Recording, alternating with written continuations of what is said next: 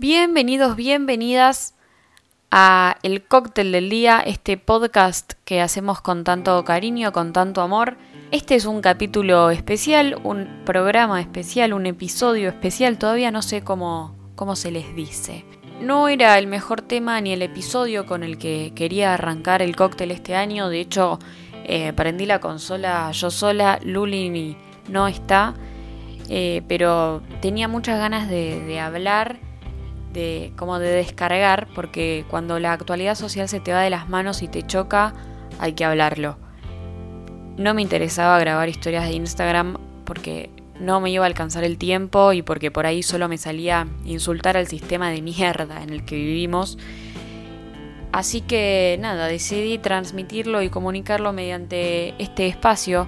Me, me tomé un tiempo para decantar lo que pasó, lo que siento, venía esquivando la realidad como una campeona hasta que pasó lo de Úrsula, el femicidio en Rojas, un pueblo en la provincia de Buenos Aires, y la verdad me pegó como trompada, o mejor dicho, me pegó como si le hubiese pasado a una amiga, a mi hermana o a mí.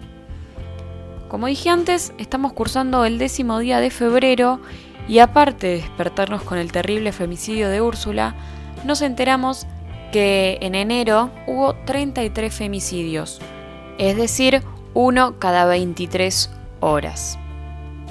Argentina, un país para vivir. El Observatorio de Violencia de Género, ahora que sí nos ven, nos da estas cifras. En lo que va del año, en febrero, hubo 24 intentos de femicidio entre el 1 y el 31 de enero del 2021. El 66,7% de los femicidios fue cometido por las parejas y exparejas de las víctimas. Mientras tanto, el 36,4% de los femicidios ocurrió en la vivienda de la familia. Y al menos 27 niñas perdieron a sus madres como consecuencia de la violencia machista en enero de 2021. Ok, sigamos. Entre femicidios y tentativas de femicidios, el número es de 57, o sea, 57 mujeres pasaron por ese tipo de violencia. Entre esas 57 mujeres, 6 víctimas, o sea que ya se murieron, habían realizado al menos una denuncia previa y terminaron muertas. Y solo 3 tenían medidas de protección. Y sin embargo, las asesinaron o el asesino tuvo la libertad para intentarlo. En tres femicidios, el agresor pertenecía a una fuerza de seguridad. Dos eran militares y uno era policía. Y esto sin contar el femicidio de Úrsula. Existe una cuestión que me parece bastante grave, que también lo plantea el observatorio, y es que el hecho de que solo una de cada diez víctimas realizó la denuncia, refleja lo hecho mierda que está el sistema y lo difícil que implica salir de una situación de violencia de género, romper con ese vínculo de miedo, romper con ese vínculo de, de salir de tu casa, de que eh, tu agresor es la persona con la que convivís. Y también demuestra lo poco confiable que, es las, que son las instituciones que están en el país.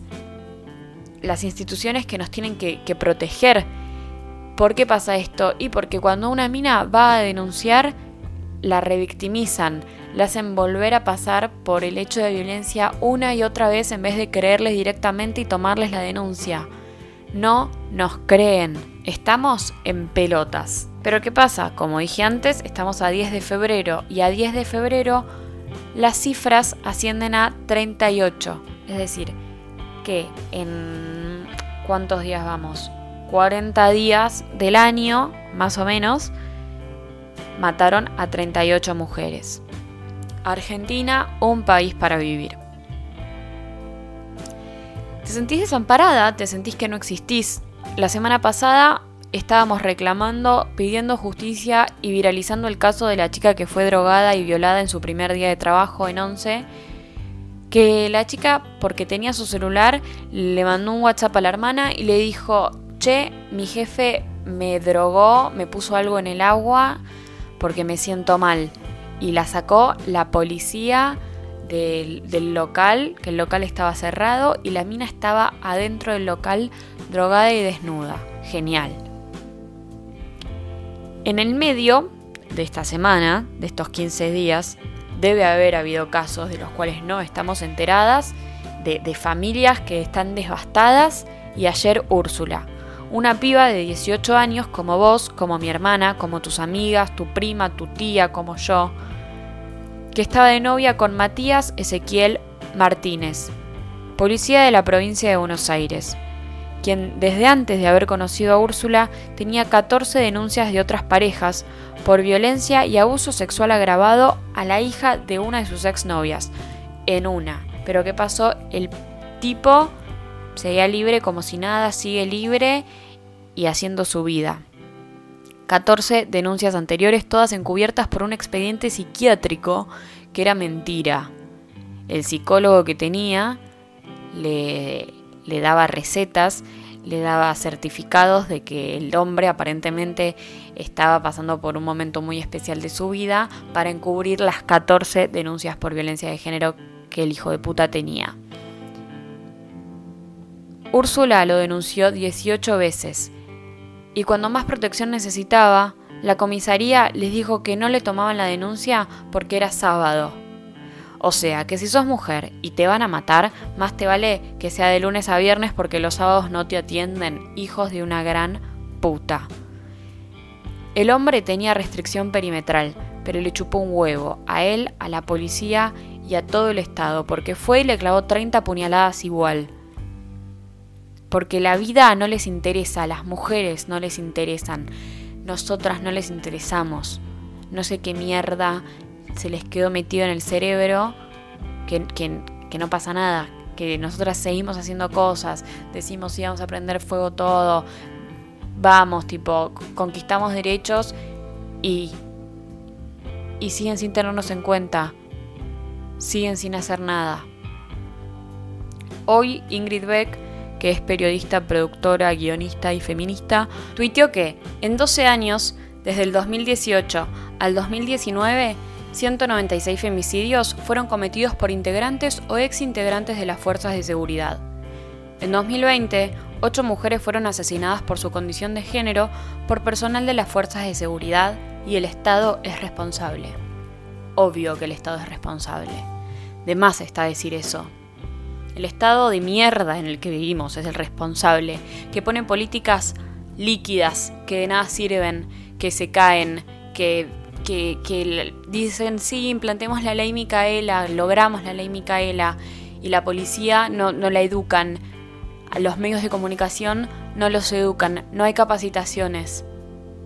La justicia, sí, tiene la ley Micaela, la cumplen, se la pasan por el orto. Pero siempre nos preguntamos quiénes son los, los culpables. Bueno, acá hay un par de culpables. David Zambruno es otro de los culpables hijos de puta de este femicidio, que es el tío del asesino que recibía las denuncias en la comisaría y las rompía, literalmente las rompía. Claudio Rossi, culpable, intendente de Rojas, cómplice de la policía claramente. Sergio Berni, el mafioso hijo de puta jefe de seguridad de la provincia de Buenos Aires, que solo se preocupa por su propia seguridad, porque, querido Sergio, te cuento, la provincia se está cagando de hambre y de inseguridad, cómplice de narcos mafiosos y de la yuta hija de puta. Pedro Muñoz, culpable, psicólogo de Rojas, el pueblo, que le daba certificados al asesino para presentar en la comisaría y así evitar ir a trabajar y poder cobrar un bono. Nora Friedblatt, ayudante fiscal local de Rojas, que se lavó las manos y no hace nada, fue eh, parte y cómplice de la casa de la mujer en la cual le dijeron que era sábado, por eso no le tomaban la denuncia.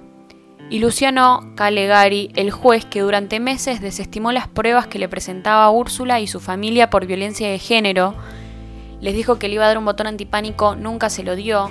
Es el juez que se lavó las manos.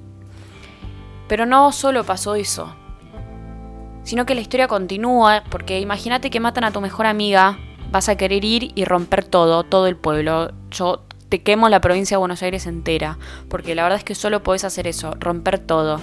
Y el Estado sigue reprimiéndote. Porque pasó eso, cuando las amigas de Úrsula van a reclamar a la comisaría, la policía toda cubierta, con cascos, como si estuviesen reprimiendo una manifestación de la 9 de julio, pero solo había un grupo de amigas, se los devolvió a los tiros y le empezó a tirar balas de goma a la amiga que los estaba insultando con justa causa. Estamos solas, solas. Nos genera más confianza meternos a la noche en un kiosco o en una estación de servicio que acudir a la policía. Y aunque ni siquiera, porque nada nos da confianza, esa es la verdad. No sabemos si es preferible tomarnos un bondi o un Uber Así que no nos digan que ser mujer es fácil. Porque si nos damos vuelta cada cinco minutos cuando caminamos por la calle, no es fácil ni siquiera salir a caminar a la calle de noche. Si cada vez que vemos una camioneta empezamos a caminar más rápido y para el otro lado. Si salimos y tenemos la llave entre los dedos, para, por las dudas, defendernos. Si vamos caminando y buscamos las cámaras de seguridad en las calles y si hay en las casas por las dudas. Si preferimos salir todas cubiertas y con ropa holgada, así, capaz, nos confunden con un pibe y no nos secuestran ni nos violan. Si cuando nos subimos a un taxi tenemos que mandar patente, nombre y cara del conductor. Si tenemos que compartir nuestra ubicación en tiempo real por si nos secuestran. Si vivimos con ese miedo, esa angustia y esa ansiedad hasta que nos avisan, llegué, si cuando mis hermanas salen no duermo hasta que llegan. Si vivimos con un reputísimo miedo a desaparecer, ¿de qué carajo nos hablan cuando nos dicen que ser mujer es fácil? Si más de una vez nos bajaron la mano para que les toquemos la pija en un boliche, nos acorralaron en una esquina, si más de una vez el patoa nos relojeaba de arriba a abajo y de eso dependía entrar o no al boliche, si se aprovechaban porque estábamos en pedo, si pretenden que consigamos un trabajo por ir o no escotadas. Pobres de ustedes. No nos digan que ser mujer es fácil. Cuando nos echan la culpa si nos violan, si tardamos en denunciar a un golpeador, si nos viven cuestionando y decidiendo por nosotras. Pobres de ustedes que piensan que la culpa es nuestra. No nos digan que nos respetan y se preocupan por nosotras, si más de una vez nos dijeron putas, estúpidas y enfermas. El problema es que ustedes se lo creyeron, nosotras no. El 100% de las mujeres en algún momento de su vida sufrió o va a sufrir algún tipo de abuso machista. ¿Qué mierda tenemos que hacer entonces para que nos valoren? Realmente no entiendo qué pasa en un mundo tan loco. No, no lo puedo entender. ¿Por qué los criaron con el pensamiento de que las mujeres somos un objeto? ¿Qué les pasó en la vida para estar tan rotos? ¿Por qué piensan que son dueños de nuestra vida? ¿Qué hay que hacer para que nos respeten? ¿Qué hay que hacer para que dejen de matarnos? Si saben todo, díganos qué tenemos que hacer. Hace años que venimos organizándonos y conquistando derechos. Les demostramos que juntas podemos y que somos capaces de todo. Entonces ahora, ¿qué falta? Es verdad, ya sé. Falta que los metan presos a todos, falta justicia, falta compañerismo, empatía Falta que dejen de liberar a los presos y a violadores. Falta que, los, que nos entiendan, que entiendan a la mujer que va a denunciar. Quiero, necesito que dejen de existir estos arquitectos de trampas perfectas. Quiero que investiguen cada femicidio como investigan la muerte de Diego Maradona y que cada asesino tenga nombre y apellido como Nair Galarza, la chica que mató al novio, tuvo un juicio rapidísimo y los medios salieron a matarla. Adivinen cuántos nombres de femicidas son recordados. Adivinen. La verdad es que me chupa 7 hectáreas de útero el partido político. Acá pasan los gobiernos, los intendentes, los presidentes y a nosotras nos siguen cagando a palos. Sigue habiendo abusadores en los clubes, sigue habiendo abusadores en el periodismo, que si el femicida no te mató, probablemente algún periodista sí te está echando la culpa porque saliste con la pollera corta, porque estabas escotada y por la gran mediocridad de los medios de comunicación. Sigue habiendo jueces que les importa todo menos impartir justicia. Y sigue habiendo policía abusadora, violenta, represora e inservible. Siguen matando mujeres, hijas, madres, hermanas, tías, amigas que son personas, somos personas. Úrsula es la estaca que nos vienen clavando hace años, hace años que vivimos denunciando y reclamando derechos. Úrsula me recuerda cada violencia vivida y cada error en el sistema, cada hecho de mierda que está en el mundo, que hay, que existe. Me brota la impotencia, la falta de recursos, la complicidad y cada falla en el sistema, porque es así, falla el sistema. Ya sabes que si te trata mal, si te insulta, si te levanta la mano, te pega, es violento, si no te deja ver a tus amigas, a tus familiares, si te dice que lo que haces está mal o no sirve, si te echa la culpa, si te hace hacer cosas que no querés, salí de ahí y no estás sola. Llama al 144, acércate al centro más cercano que tengas y confía con que no te vas a encontrar con un policía hijo de puta que no te va a tomar la denuncia. Habla Habla, viraliza lo que te pasa. Quiero despertarme, prender la tele y que aparezcan fotos de femicidas presos, no de mujeres muertas. Quiero dejar de vivir con la preocupación de si mis amigas o mis hermanas o incluso yo llegamos bien a destino. Quiero salir a la calle sin miedo a que me secuestren. Quiero salir a bailar sin miedo a que me violen. Quiero disfrutar de ser mujer. Quiero ser libre.